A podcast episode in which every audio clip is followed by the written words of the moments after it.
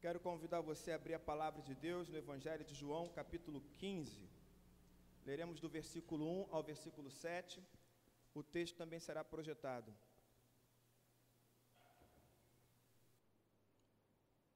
João 15, de 1 a 7.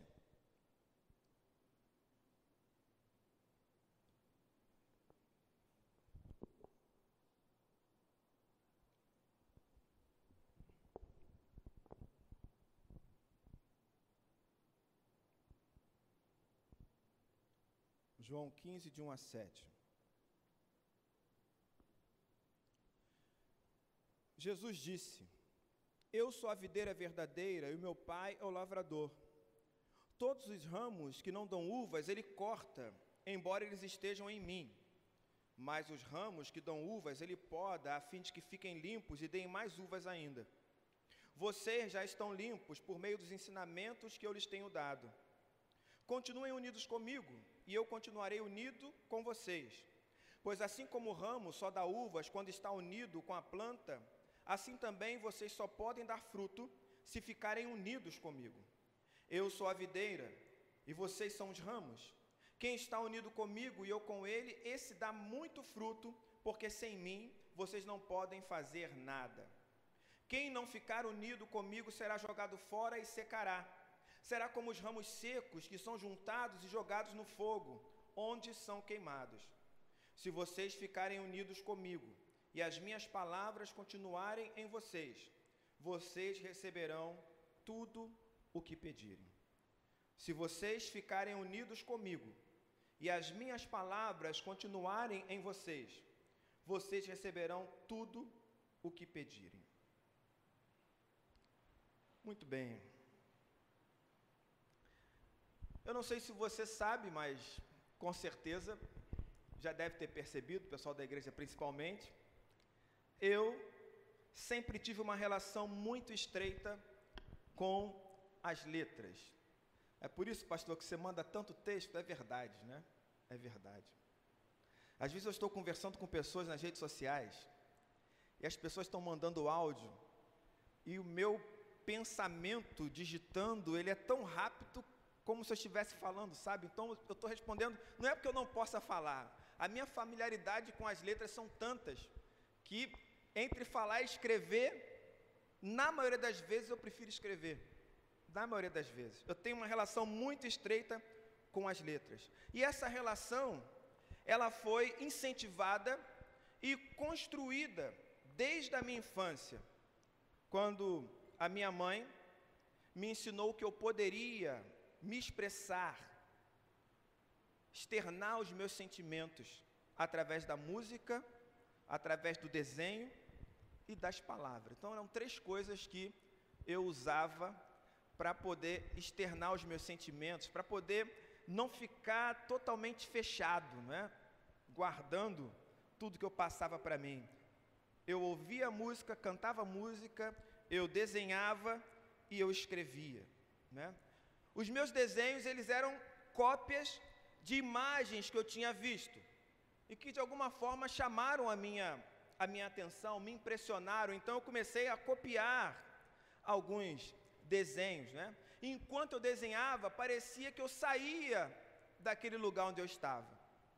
Eu me transportava e passava algumas horas assim, num universo, num mundo bem alternativo. Quem desenvolve qualquer tipo de arte sabe muito bem o que é isso, né? Você se concentra numa coisa e você parece que sai daquele lugar. A música, ela me persegue até hoje. Cada passo da minha vida, cada batida do meu coração encontra guarida em uma trilha sonora. Tem trilha sonora para tudo, viu, gente? Para tudo. Eu estou sempre ouvindo música. Eu estou ouvindo música agora. Entende? Não tem como eu escapar desse, desse negócio. Ela me acompanha, não importa o momento, não importa a hora, não importa a circunstância. Sempre vai ter uma música na minha mente. E eu não consigo entender como é que eu tenho essa capacidade de guardar tantas letras aqui, ó. É muito louco isso, né? É claro que isso mudou um pouquinho, porque eu tenho extrema dificuldade hoje de gravar letras novas. Mas aquelas que eu aprendi, sinceramente, eu entrei na igreja pela primeira vez com quatro anos de idade. Quatro anos de idade. Eu me lembro até hoje das músicas que as professoras ensinaram naquele dia. Até hoje. Eu cantei essas músicas ao longo de toda a minha vida, entende? Então, apesar de eu ter dificuldade com letras novas hoje, a melodia, a harmonia, a paixão pela música, ela continua. Agora, a minha relação com as letras, ela foi mais instável. Entende? Eu não tive uma proximidade tão estável com a música, com, com as letras, como eu tinha com a música, com o desenho. Eu lembro que eu recebi, quando era pequeno, um jogo com letras do alfabeto, lembro até hoje, e eu tive a oportunidade é, recentemente, né, quando meus netos eram mais eram menores ainda, eu comprei o mesmo jogo e dei para eles brincarem com as letras, entende? Uma memória. Então eu lembro de eu sentado brincando, tentando formar palavras. Eu não sei quem foi que me deu um, um jogo que era um caça-palavras, eu também ficava ali, criança, tentando desvendar aquele quebra-cabeça e formar as palavras. Então eu consigo me ver brincando com as letras. Eu lembro também que a minha mãe, ela costumava comprar livros quando eu era criança, para que eu pudesse ler. Eu nem sabia ler ainda, mas já tinha livros lá na minha casa que minha mãe me dava para eu poder ver. Eu lembro do meu primeiro dia na primeira série. Você tem essa memória? Quem tem essa memória aí? Primeiro dia na primeira série. Eu tenho. Meu primeiro dia, eu lembro da sensação. Era uma escola nova, uma professora nova. Eu lembro da fila de entrada, a gente cantando para entrar na sala de aula. E eu lembro também da minha professora, a tia Sandra, anunciando através de uma música que seria fácil aprender a ler. Eu lembro dessa música até hoje. Até hoje. Recentemente, a gente estava conversando no, no, no, estudo bíblico de quinta-feira, e a Estela, que é professora do primeiro segmento, Estela Albuquerque, ela disse assim: é, Gente, é, eu sei que vai ser muito difícil um aluno meu chegar numa faculdade e quando ele estiver lá realizando o seu, o seu sonho de pegar o seu diploma, ele se lembrar daquela professora do início que ensinou ele a ler, do quão ela foi importante para ele. É, mas eu queria que as pessoas entendessem que esse trabalho é fundamental. Se não fosse essas professoras, não teria trajetória até a faculdade. Né? Tem todo sentido isso, não é verdade? Então, aqui fica a minha homenagem à tia Sandra que me ensinou a ler, mãe de um grande amigo e de um irmão meu, né? Isso aí foi pura coincidência, porque ele também era da mesma turma e a gente tem uma vida juntos aí. Mas percebe? Eu tenho essa relação com as letras, né? Desde cedo. Eu não sei em que momento isso mudou, porque eu falei que a relação foi instável, mas eu acho que a televisão pode ser uma coisa ridícula para o pessoal que é novo hoje. Vai, a televisão vai tomar o lugar de um livro? É ridículo para você que está deixando o seu smartphone tomar o lugar do livro, entende? Agora, no meu caso, era televisão, não tinha esse negócio de celular, smartphone, ninguém falava nisso. A TV chegou com informações novas, com uma nova forma de ver o mundo. Então, muitas pessoas passaram a abandonar os livros para poder se dedicar ao visual, às imagens, né? Então eu passei por, talvez tenha sido isso. O fato é que na minha adolescência eu não era mais um leitor eu só fui retomar a paixão pelas letras já como adulto e obrigado, entende? Porque fui para o seminário e tinha que ler muito para poder é, passar e, e seguir o curso. Então ali a leitura ela foi sendo retomada.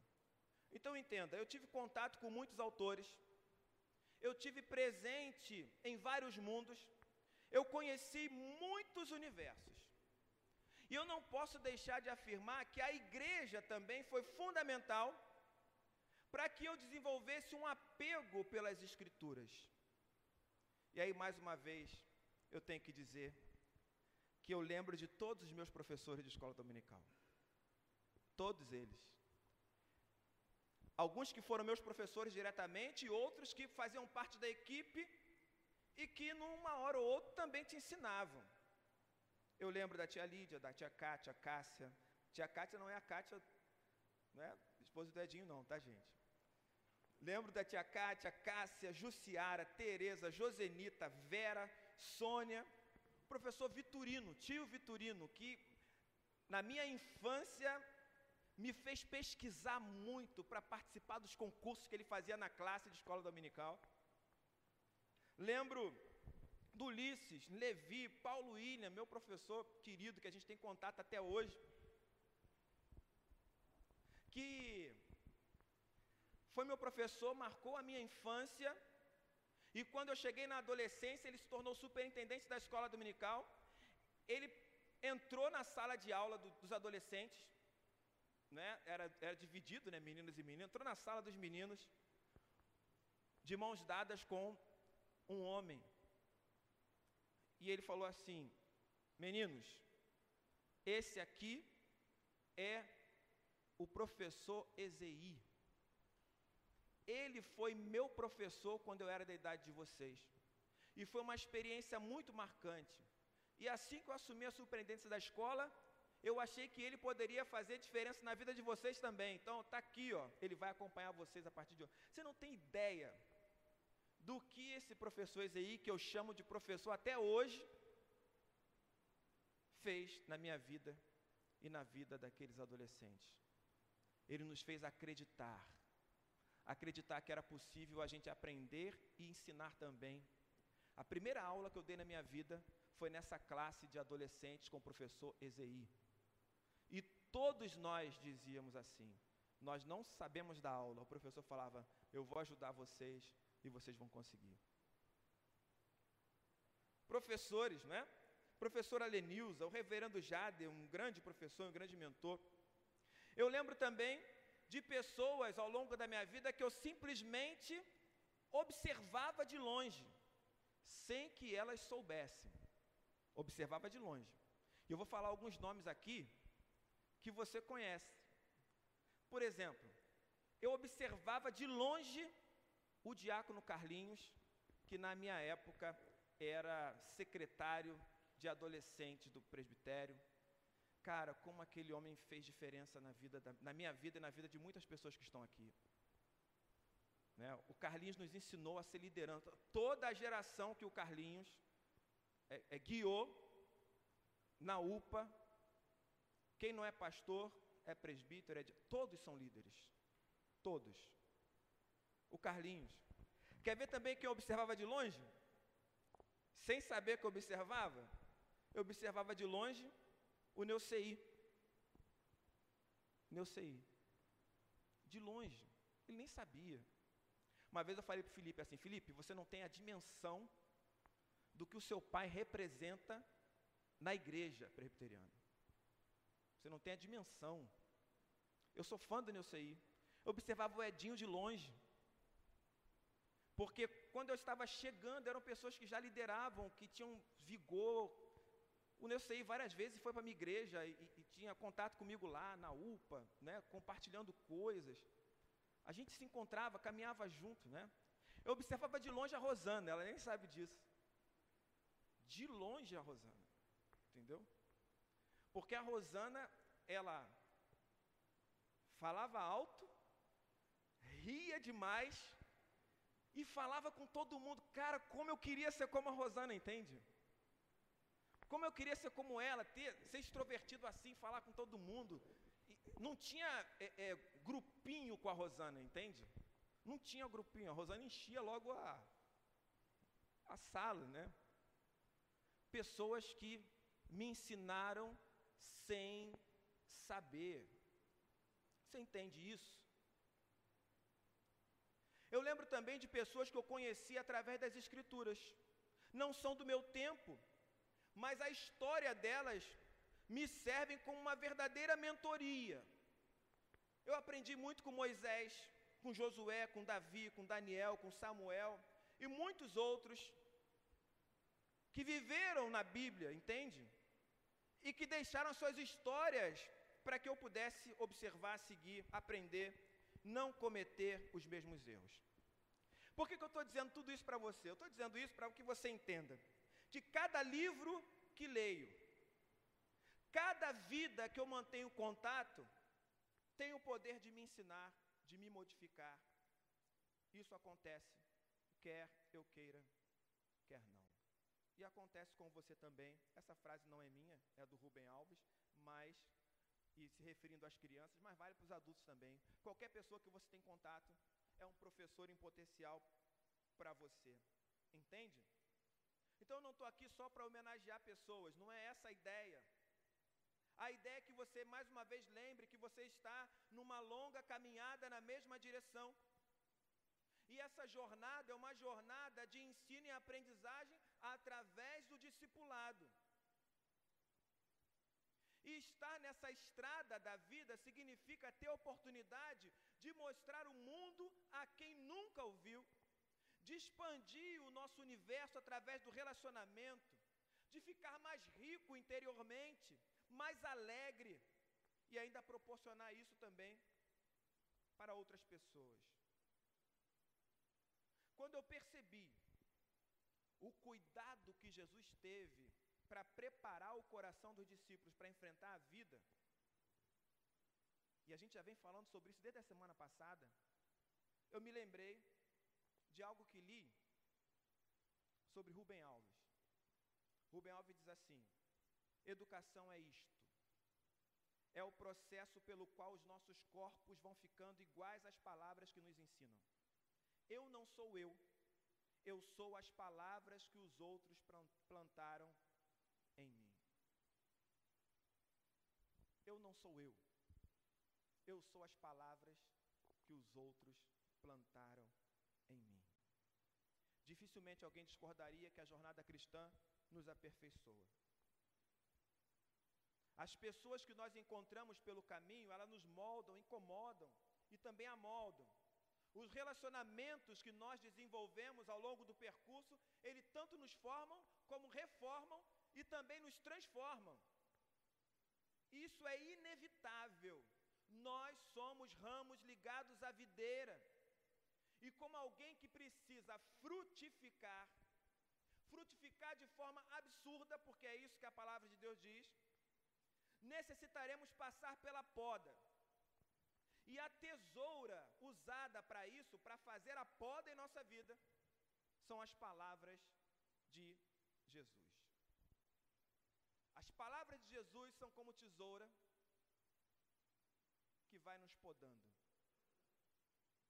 para que a gente possa produzir mais. Eu disse a você semana passada que caminhar com Jesus significa viver uma crise permanente, porque a gente sempre vai estar em movimento, a gente sempre vai sofrer mutações de fé em fé, de glória em glória, de esperança em esperança, até que a nossa alegria seja completa. Não há desenvolvimento saudável sem uma conexão com a fonte da vida, que é Jesus. Eu sou a videira, disse ele. Vocês são ramos. Você corta o ramo, joga o ramo no chão, ele morre, mas a videira continua de pé. Ele é a videira, entende? Então não há desenvolvimento saudável sem uma conexão com a fonte de vida, Jesus. Não adianta, você pode falar qualquer coisa, fazer qualquer coisa, você pode ver a igreja, você pode participar dos cultos, mas se você não desenvolver um relacionamento pessoal com Deus, com Jesus, o seu desenvolvimento não será um desenvolvimento saudável. Não existe continuidade onde há esquecimento. Ué, se você esqueceu, como é que você pode dar continuidade a alguma coisa? A gente esquece quem nós somos ou quem a gente é. Como é que a gente vai prosseguir? Não existe identidade sem memória. Entende? Não existe identidade sem memória. Memória está atrelada, a identidade está atrelada a uma memória. Você também é as palavras que outras pessoas plantaram em você. Eu sou todas essas palavras que essas pessoas que eu citei aqui plantaram em mim. Eu sou as palavras que Moisés, que Daniel, Samuel plantaram em mim. Eu sou as palavras que Jesus plantou em mim. Então essa conversa entre Jesus e os discípulos, ela é muito importante. E aí eu disse a você, na última reflexão, que esses capítulos de João, de 13 a 17, são os mais intensos de todo o Evangelho. Jesus é apresentado como alguém que está carregado de emoções. E a comoção era tanta que as palavras pareciam estar embaralhadas, a comunicação parecia até ineficiente. Jesus falava, explicava, os discípulos permaneciam com dificuldades para poder compreender, para aprender. Eles sequer ousavam perguntar, se aprofundar nas questões. Jesus faz diversas atitudes ali, ele lava os pés, ele explica, ele fala, pergunta, mas os discípulos não conseguem entender. Realmente as palavras de Jesus são difíceis porque ele fala sobre ir e ao mesmo tempo ficar, partir mas não deixar os discípulos órfãos, ver e não ver, ser discípulo, mas ao mesmo tempo não permitir que os discípulos o acompanhem. Os discípulos estavam confusos, muito confusos. E nessa confusão, Jesus começa a repetir algumas palavras: Não tenham medo, não fiquem tristes e preocupados, não fiquem desanimados, não fiquem aflitos, confiem em Deus, confiem em mim. Se você lê esses textos de João, e tem a impressão de que Jesus não está sendo objetivo, você está enganado. As palavras de Jesus, nesses textos, estão repletas de objetividade, todas elas tinham um propósito a cumprir, ainda que os discípulos não estivessem compreendendo no momento.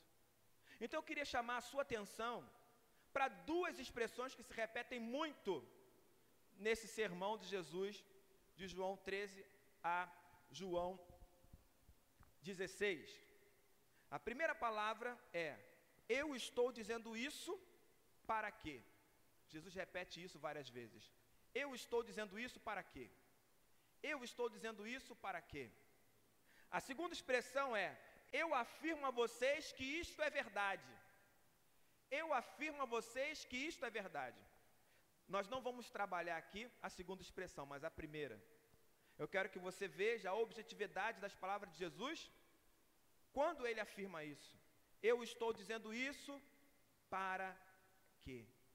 Esse Jesus que sempre foi um peregrino, um forasteiro, alguém que veio ao mundo, viveu aqui 33 anos, mas nunca fincou as suas raízes aqui, que sempre esteve em movimento, que muitas circunstâncias tentaram transformá-lo noutra pessoa, mas que ele nunca perdeu a objetividade da sua missão. Sabe por quê? As palavras do Pai regulavam a identidade de Jesus. Cara, disseram muitas coisas para Jesus ao longo do seu ministério. Até disseram para ele assim: Você faz isso porque você é filho de Beuzebu. Isso foi o que disseram a ele. Sabe o que foi que Jesus ouviu? Quem sabe? O que, que ele ouviu?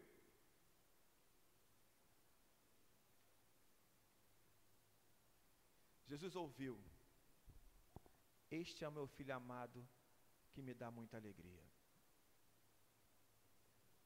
Mas você é o filho do carpinteiro. Jesus ouviu: Este é o meu filho amado que me dá muita alegria. Com que autoridade você faz essas coisas? Jesus, este é o meu filho amado que me dá muita alegria. As palavras que faziam mais sentido para Jesus eram as palavras que o Pai tinha proferido a respeito dele. Ele não se deixou dominar por nenhuma outra palavra. O que o pai pensava a respeito dele era aquilo que ele deveria guardar na memória para preservar a sua identidade e continuar a sua missão. E esse exercício é maravilhoso, é libertador. Porque talvez você precise dizer o seguinte: olha, pastor, eu não estou nem um pouco preocupado com o que as pessoas pensam a meu respeito. Eu tenho que me preocupar com o que Deus pensa a meu respeito. Paulo disse isso. Eu marquei esse texto na minha Bíblia para não esquecer. Paulo disse: Não me preocupo com o julgamento de vocês, dizendo aos Coríntios. Não me preocupo com o julgamento de um tribunal humano. Nem eu mesmo me julgo, que Deus seja o meu juiz. E isso não quer dizer que eu esteja sempre certo, mas quem me julga é o Senhor. Então entenda isso. Nós passamos grande parte da nossa vida preocupados com os nossos próprios interesses, com a preservação da nossa autoimagem, ou na busca pela aprovação das pessoas que nos cercam. Eu disse a você que não vale a pena negociar os seus princípios. A venda dos elementos que são essenciais para a preservação da sua identidade cristã, apesar do lucro aparente, sempre vai resultar em deformidade e prejuízo. Confiar em Deus e crer em Jesus no mundo de hoje pode até resultar em perseguição, mas você não pode deixar de fazer isso. Pode resultar em morte, mas você não pode deixar de fazer isso. Pastor, ninguém hoje é morto mais no Brasil por confiar em Jesus? Ué, vai para o ambiente universitário e fala que você confia em Jesus. Vai lá para a sua rede social, falar sobre isso, para você ver como as pessoas vão começar a te criticar. Mas muitas pessoas falam em nome de Deus e sequer o conhecem. Entende? Sequer o conhece. Invista na sua relação com Deus. Ame a Deus de todo o coração, com toda a alma, segundo as suas forças. Quebre os seus ídolos. Não negocie seus princípios. Jamais relativize o evangelho. Invista no que é espiritual. Junte tesouros no céu. Renove o seu pensamento transforme o mundo ao seu redor. Esse é o caminho. Jesus disse aos discípulos: Eu estou dizendo isso para que a alegria de vocês seja completa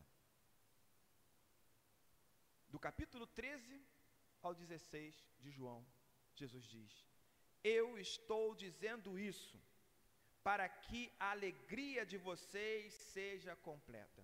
Uma coisa precisa ser dita sobre alegria. A alegria se trata de um estado interior. A alegria necessariamente não está ligada à ausência de qualquer tipo de sofrimento, mas ao contentamento. Então vamos lá. Um texto que fala muito sobre alegria é quando Paulo diz: Aprendi a estar contente em toda e qualquer situação. Pode até substituir a palavra, aprendi a estar alegre em toda e qualquer situação. Sei o que é ter muito, sei o que é ter pouco. Já experimentei fartura, já experimentei a escassez.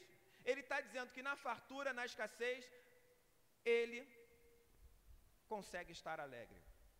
E ele escreve aos Coríntios dizendo assim: entristecidos, porém, sempre alegres. Então a alegria, esse estado interior, tem mais a ver com contentamento do que com ausência de sofrimento. Tem gente que está sofrendo, mas ainda assim tem alegria. Tem alegria. Você é brasileiro e você sabe do que eu estou falando, não é verdade?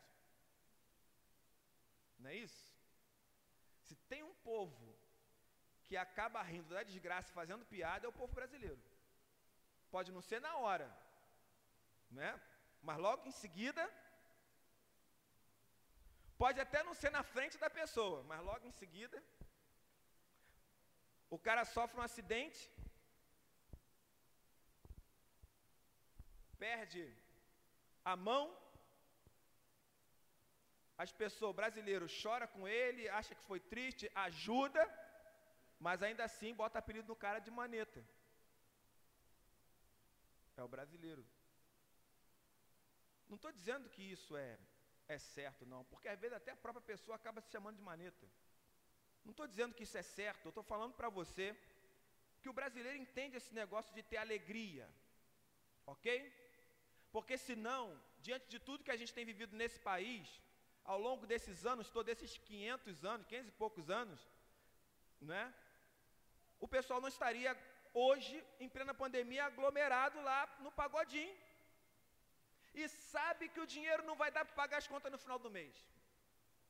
Mas o importante é a alegria de hoje, não é verdade? Não é assim que o brasileiro vive? Mas vamos voltar para a Bíblia que é mais interessante. Então a alegria aqui tem a ver com contentamento, não é com ausência de sofrimento. Pode haver alegria nas aflições, e essa é a recomendação bíblica: manter o ânimo, o regozijo. Regozijai-vos quando? Sempre. Sempre. No Senhor. Já a felicidade tem a ver com a ausência de sofrimento. Se você é feliz, está feliz, isso tem a ver com a ausência de sofrimento, entende? Porque o oposto de felicidade é infelicidade. Às vezes, felicidade e alegria vão ser sinônimos, entende? Mas a felicidade tem muito mais a ver com a ausência de sofrimento do que realmente contentamento. E aí, Jesus chama os discípulos de bem-aventurados, mas diz que no mundo eles teriam aflições. E agora? Ou você é feliz tendo aflições? Parece que a conta não fecha para nós. Então, pense na alegria, pense no contentamento. Jesus está dizendo aos discípulos: Eu estou dizendo isso para que a alegria de vocês seja completa, porque no momento em que Jesus está dizendo que vai partir, vai deixar os discípulos, vai ser morto, como a alegria dos discípulos poderia estar completa a partir do que Jesus está dizendo? Jesus diz aos discípulos: Vocês já estão limpos. Olha aí o motivo para alegria. Vocês já estão limpos por meio dos ensinamentos que eu lhes tenho dado. Essa é uma verdade de Jesus, que deveria trazer alegria a você. Segunda afirmação que ele faz, eu continuarei unido com vocês. Eu continuarei unido com vocês. Cara, a vida está difícil, mas ele está dizendo: eu vou continuar unido com você. E estou dizendo isso para que a sua alegria seja completa. Você já está limpo por meio dos meus ensinamentos. Continue unido comigo e eu vou continuar unido com você. Jesus diz: Quem está unido comigo e eu com ele, esse dá muito fruto.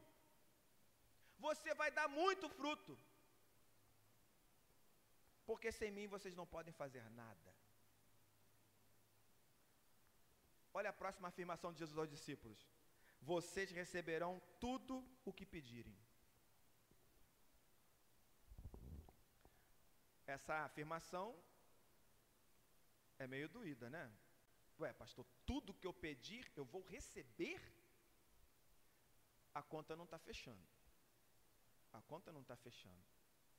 Mas não é só isso que ele diz. Ele diz assim: se vocês ficarem unidos comigo e as minhas palavras continuarem em vocês, vocês receberão tudo o que pedirem. Ele diz: assim como o Pai, o meu Pai me ama, eu amo vocês. Portanto, continuem unidos comigo, por meio do meu amor por vocês. Então a sua alegria precisa ser completa no, no, tempo de hoje. Por quê? Porque os ensinamentos de Jesus ajustam você, purificam você nesse mundo cruel e mau. Porque Ele continua unido a você se você permanecer nele. E se você permanecer assim, você vai dar muito fruto, apesar da aparente escassez se você estiver centrado nas palavras, no ensinamento de Jesus, você vai pedir tudo o que você quiser e vai receber, Porque a sua vontade vai estar sintonizada à vontade dele. Ele te ama, independentemente da circunstância. Dá para ter uma alegria incompleta diante de uma situação dessa? Jesus disse: Eu estou dizendo isso para que a alegria de vocês seja completa. Ele diz mais ainda: Eu estou dizendo isso para que vocês não abandonem a fé. João 15, de 18 a 27. Não abandonem a fé. O que Jesus está dizendo aos discípulos? Para que eles não abandonem a fé. Palavras que ninguém quer ouvir. Olha o que ele diz. Se o mundo odeia vocês, lembrem que ele me odiou primeiro. Se as pessoas que são do mundo me perseguiram, também perseguirão vocês. Se elas obedeceram aos meus ensinamentos, também obedecerão aos ensinamentos de vocês. Quando chegar o auxiliador, o Espírito da Verdade que vem do Pai, ele falará a respeito de mim. E eu, e sou eu quem enviará esse auxiliador a vocês da parte do Pai. Vocês também falarão a meu respeito, porque estão comigo desde o começo. Sabe quando a gente começa a abandonar a fé? Quando a conversa deixa de estar centrada em Jesus para estar centrada em nós ou em qualquer outra coisa. Eu vou repetir aqui o que os versículos dizem. Se o mundo odeia vocês, lembrem que ele me odiou primeiro. Então, Jesus está se colocando aqui como primeiro. Se as pessoas do mundo me perseguiram, ele já é o centro de novo. Certo? Se obedecerão aos meus mandamentos, mais uma vez ele está no centro de novo. O Espírito falará a respeito de quem? De mim. Vocês também falarão a meu respeito. Ele está dizendo essas coisas para que os discípulos não abandonem a fé. Nós carecemos de pessoas que centralizem as suas narrativas em Jesus e não em si mesmo. E não em si mesmo. Gente, é uma coisa assim muito prática e muito simples, que a gente não atenta para isso.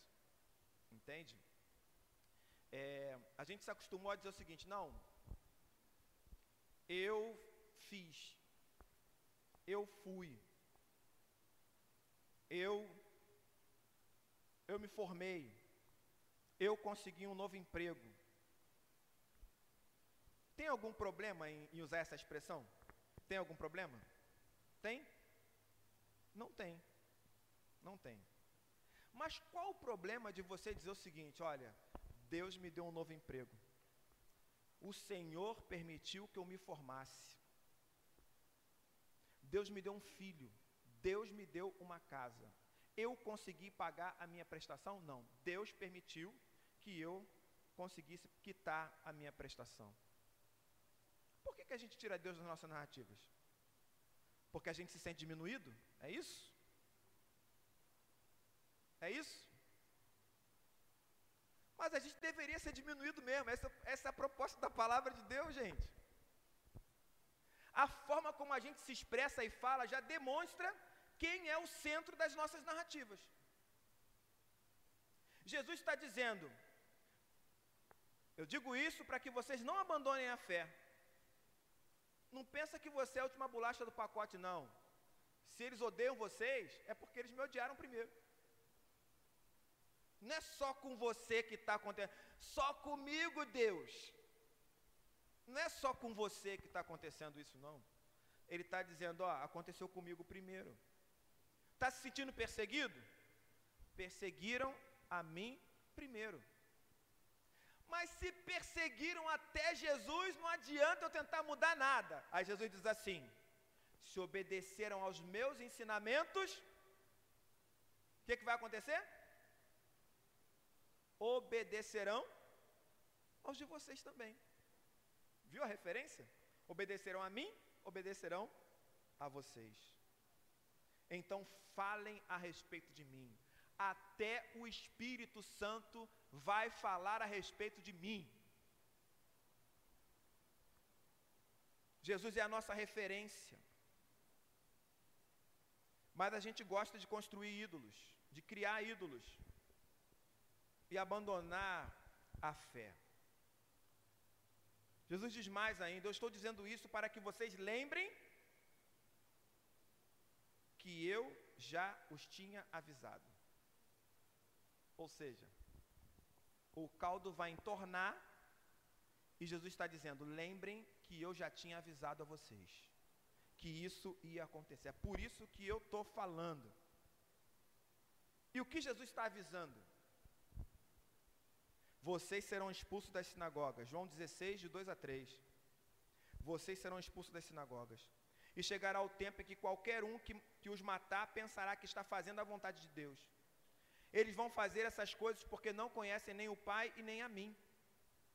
Quando eu li esses textos, eu lembrei, por exemplo, da Inquisição, no período medieval, onde a igreja, achando que estava fazendo a vontade de Deus, perseguia pessoas, principalmente mulheres, acusava de feitiçaria e queimava na fogueira. Gente que achava que estava fazendo isso em nome de Deus. Quantas guerras não foram construídas ao longo da história em nome de Deus? Qualquer um que os matar pensará que está fazendo a vontade de Deus. E aí, para você não achar que a Inquisição está muito longe de nós, é da mesma forma como a gente resolve as nossas diferenças ideológicas, por exemplo, política. A ideologia, como é que a gente resolve isso? Matando em nome de Deus. Quantas pessoas estão hoje na internet falando em nome de Deus? Anulando pessoas, quebrando relacionamentos em nome de Deus conclamando a violência em nome de Deus.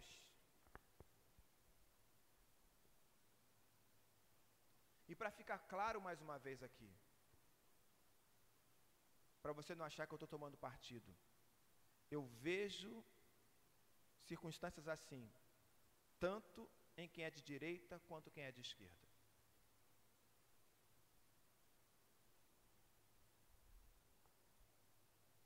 As nossas diferenças teológicas Quer ver uma coisa que hoje eu acho ridícula, mas talvez eu não tenha pensado sempre assim? Imagina você excluir alguém da igreja porque a pessoa tem um posicionamento teológico diferente do seu. Aliás, se tiver um posicionamento teológico diferente do nosso, a gente nem deixa entrar. Não é assim? Nem deixa entrar, gente. Ué, imagina, Chega alguém na, na igreja, sei lá, foi eleito presbítero. Aí chega lá diante do conselho e fala assim: irmãos, é, eu tenho uma extrema dificuldade com a doutrina da predestinação, eu não entendo, não creio, não acredito. Ele vai ser ordenado? O cara é crente, trabalha na igreja, é dizimista, dá bom testemunho, mas como ele discorda da teologia, não pode. E vai pensar, se ele dissesse isso quando foi batizado, talvez ainda também não pudesse nem entrar. Vai, vai batizar, vai se batizar, fazer profissão. Chega no conselho, pergunta assim: o que, que você acha do batismo infantil? Aí o outro fala: não concordo. Vai entrar? Está percebendo? Eu não estou falando que essas coisas para nós, como igreja, como é, que não fazem parte de uma identidade nossa presbiteriana, mas não é essa a identidade que eu estou falando. Eu estou falando sobre a identidade cristã, entende? Eu estou falando não de uma identidade institucional. Eu estou falando que às vezes a gente mata pessoas em nome dos nossos posicionamentos teológicos. E a gente deveria simplesmente sentar, tomar um café, discutir, debater, ponderar, chegar a um consenso ou não, ter outra conversa se não chegou ao consenso, caminhar dialogando. A não ser que a pessoa diga: Eu não acredito que existe um só Deus, Criador dos céus e da terra, eu não acredito que a Escritura é a palavra de Deus e não acredito que Jesus é o único Salvador. Aí o negócio complicou, né? Mas você entende isso? Diferenças litúrgicas. Quanta gente não foi expulsa da igreja por causa de palmas, de levantar a mão. Gente que sentava na igreja, ficava emocionada com a música e chorava, e era chamada para o conselho. Estou dando só um exemplo, tá, gente? Chamada para o conselho para poder. Ô irmão, aqui a gente não chora, não. Aqui é razão. O outro vai lá, fez uma oração, o outro foi lá e deu um glória lá atrás, chamou no final do culto, ô irmão. Aqui a gente não mete glória, não, ó. Em nome de Deus.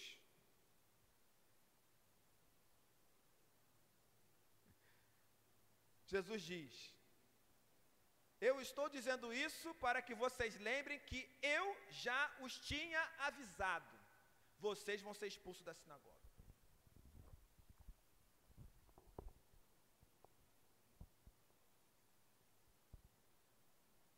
Qualquer um que os matar pensará que está fazendo a vontade de Deus.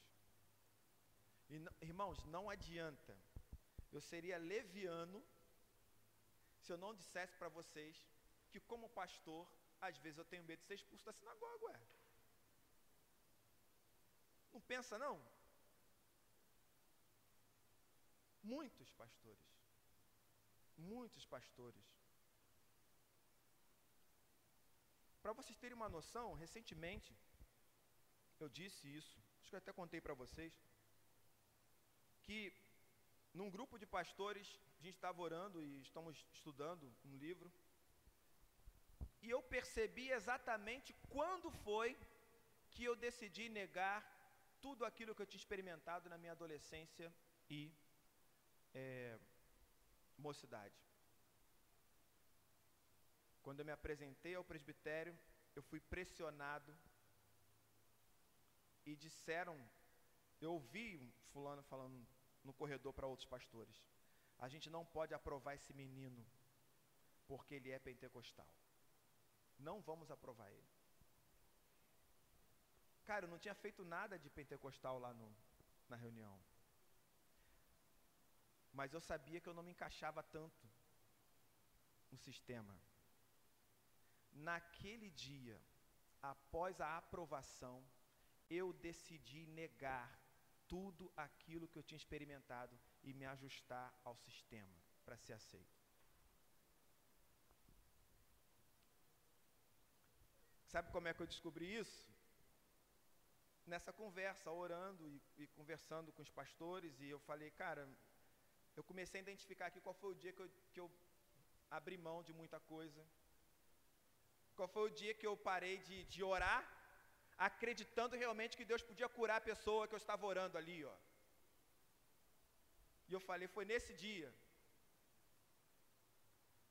E como Deus falou isso para mim, como se Deus dissesse isso para mim, rapaz, não era isso, mas foi isso que você escolheu. Eu vou fazer agora 23 anos de ordenado. E eu digo para você que nos últimos cinco anos eu tenho experimentado coisas muito mais profundas espiritualmente falando do que nos anos anteriores. E eu acho que eu nunca fui um mau pastor, alguém que não se dedicasse à igreja, que não fosse crente, nada disso. Mas a minha experiência com Deus foi limitada. É isso porque a gente não quer ser expulso da sinagoga, né? Então, pois é. Muito bem. João 16, de 8 a 11 diz assim: Quando o auxiliador vier, ele convencerá as pessoas do mundo de que elas têm uma ideia errada a respeito do pecado e do que é direito e justo, e também do julgamento de Deus. Isso é muito importante, irmãos. Quando o auxiliador vier, ele convencerá as pessoas do mundo de que elas têm uma ideia errada a respeito do pecado e do que é direito e justo e também do julgamento de Deus. Quem é que vai convencer as pessoas do erro? Sou eu? Quem vai convencer? É o Espírito Santo. Convencimento é obra do Espírito Santo, não é nossa obra. Entende? E, e é muito bom falar sobre isso aqui. Você pode. A gente está beirando 2022. Né? vamos ter eleições, uma série de coisas. Eu quero que você se lembre dessas palavras aqui. Se lembre disso. Convencimento do que é errado, do que é pecado, do que é direito e justo. Convencimento é obra do Espírito Santo. Você pode bater na mesa, jogar a mesa para o alto, você pode xingar, espernear, escrever, ofender, ferir, romper relações. Nada disso tem o poder de convencer. Que vai convencer é o Espírito Santo. A gente tem que parar de lutar da forma errada. A única coisa que pode mudar a vida do ser humano é o Evangelho. Se a gente pregasse mais o Evangelho e menos as outras coisas, talvez a sociedade mudaria. Mas a gente está impregnado de tanta coisa, entende? E a gente quer fazer um papel que não é nosso, a gente quer convencer ideologicamente. Não é por aí. Que fique claro que eu não estou dizendo para você que você não deve expressar sua opinião, tá certo? Não é isso. Mas até quando você expressa a sua opinião, cara, o evangelho não pode estar fora da forma como você se expressa. Entende? Não pode estar fora, tem que estar dentro disso daí. As pessoas do mundo estão erradas a respeito do pecado porque não creem em mim. Estão erradas a respeito do que é direito e justo porque eu vou para o Pai. Vocês não vão me ver mais. E também estão errados a respeito do julgamento porque aquele que manda neste mundo já está julgado. Simples assim. Às vezes a gente está no gabinete a pessoa fala assim, não, pastor, porque fulano, porque ciclano, de fora da igreja, né, nem é crente, fez isso e isso comigo, não sei como é que pode, no trabalho e tal. Isso é, mas fulano é crente? Tem uma experiência com Jesus? Vive o Evangelho? Você só poderia esperar isso de pessoas assim, ué. Não tem surpresa nenhuma. Não tem surpresa. Agora, a gente é que não pode agir e nem reagir da mesma forma. Pensa nisso aqui. É porque não crê nele. As pessoas estão erradas, Jesus está dizendo, a respeito do pecado, porque não creem nele. Estão erradas a respeito do que é direito e justo pelo mesmo motivo.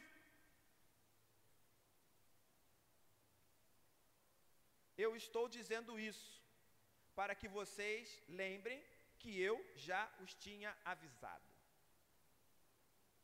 Eu estou dizendo isso para que vocês tenham paz. Paz. Jesus diz: quando o Espírito da verdade vier, ele ensinará toda a verdade a vocês. Dirá tudo o que ouviu e anunciará a vocês as coisas que estão para acontecer. Vocês ficarão tristes, mas essa tristeza virará alegria. Eu os verei novamente, aí vocês ficarão cheios de alegria e ninguém poderá tirar essa alegria de vocês. Então, diante de tudo isso, tenham paz.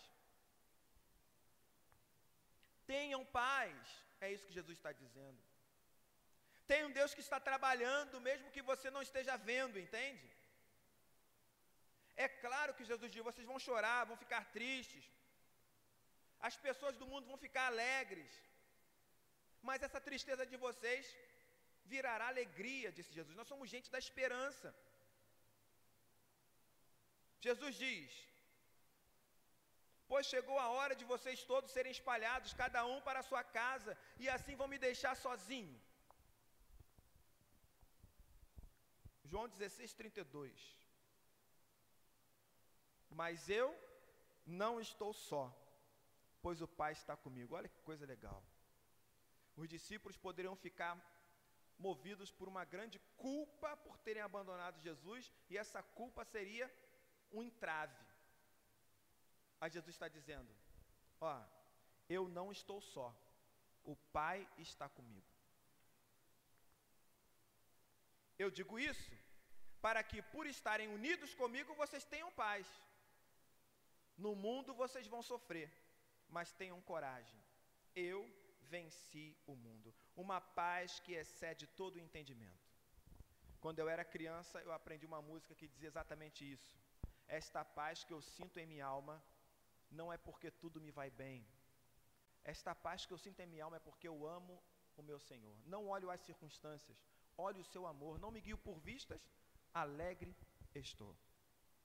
Mais recentemente, a gente cantou uma oração que diz isso: Aquieta minha alma, faz meu coração ouvir tua voz, me chama para perto, só assim eu não me sinto só. Porque na verdade eu descobri que tudo que eu preciso está em ti, mas meu coração é teimoso demais para admitir. Sei que depender é como viver perigosamente, mas eu preciso acreditar e confiar no que você me diz.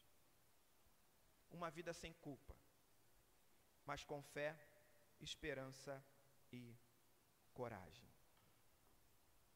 Concluindo, eu diria para você, parafraseando Rubem Alves: discipulado é isto, o processo pelo qual os nossos corpos vão ficando iguais às palavras que nos ensinam. Eu não sou eu, eu sou as palavras que Jesus e os demais discípulos em todos os tempos plantaram em mim. Convém que ele cresça e que eu diminua, mas para isso eu terei que negar a mim mesmo, tomar a minha cruz e seguir em frente. Como disse Max Lucado, Deus nunca disse que a jornada seria fácil, mas Ele disse que a chegada valeria a pena.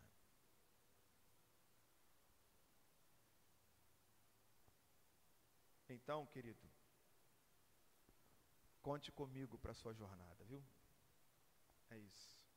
Porque eu conto com você. Conte comigo, eu conto com você. Lembrem das palavras de Jesus e centralizem suas narrativas nele. E tudo vai terminar bem. Tudo vai terminar bem, ainda que a gente não esteja vendo. Acredite, tenha fé. Feche seus olhos.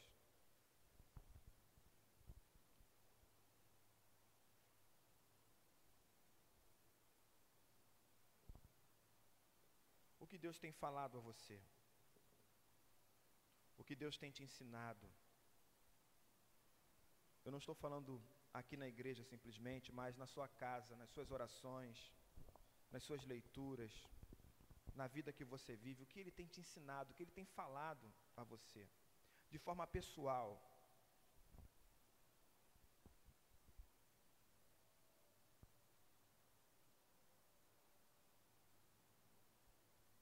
E se Ele tem falado a você, se Ele tem tentado ajustar você, como você tem respondido? Você continua se esquivando, dando desculpas?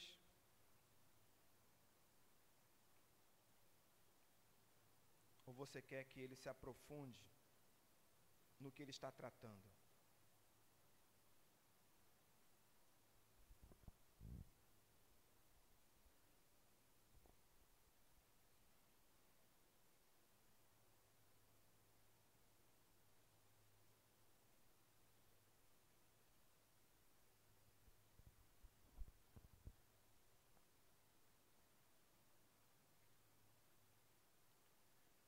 Senhor, nos ensine. Nós precisamos aprender. Precisamos, ó Pai, ser marcados pelas Suas palavras. Precisamos, Senhor, ainda que a vida se agite, ter uma vida de paz, de tranquilidade, de esperança, de fé porque o Senhor nos avisou que seria assim difícil. Pessoas enganosas, enganadoras e enganadas ao nosso redor, porque não conhecem a Ti, mas que não podem nos desestabilizar. Que o Senhor nos dê sabedoria para não desviar o foco da Sua jornada. O Senhor deve ser o centro das nossas ações, reações, dos nossos pensamentos. Não permita, Senhor, que a gente continue construindo os nossos ídolos pessoais.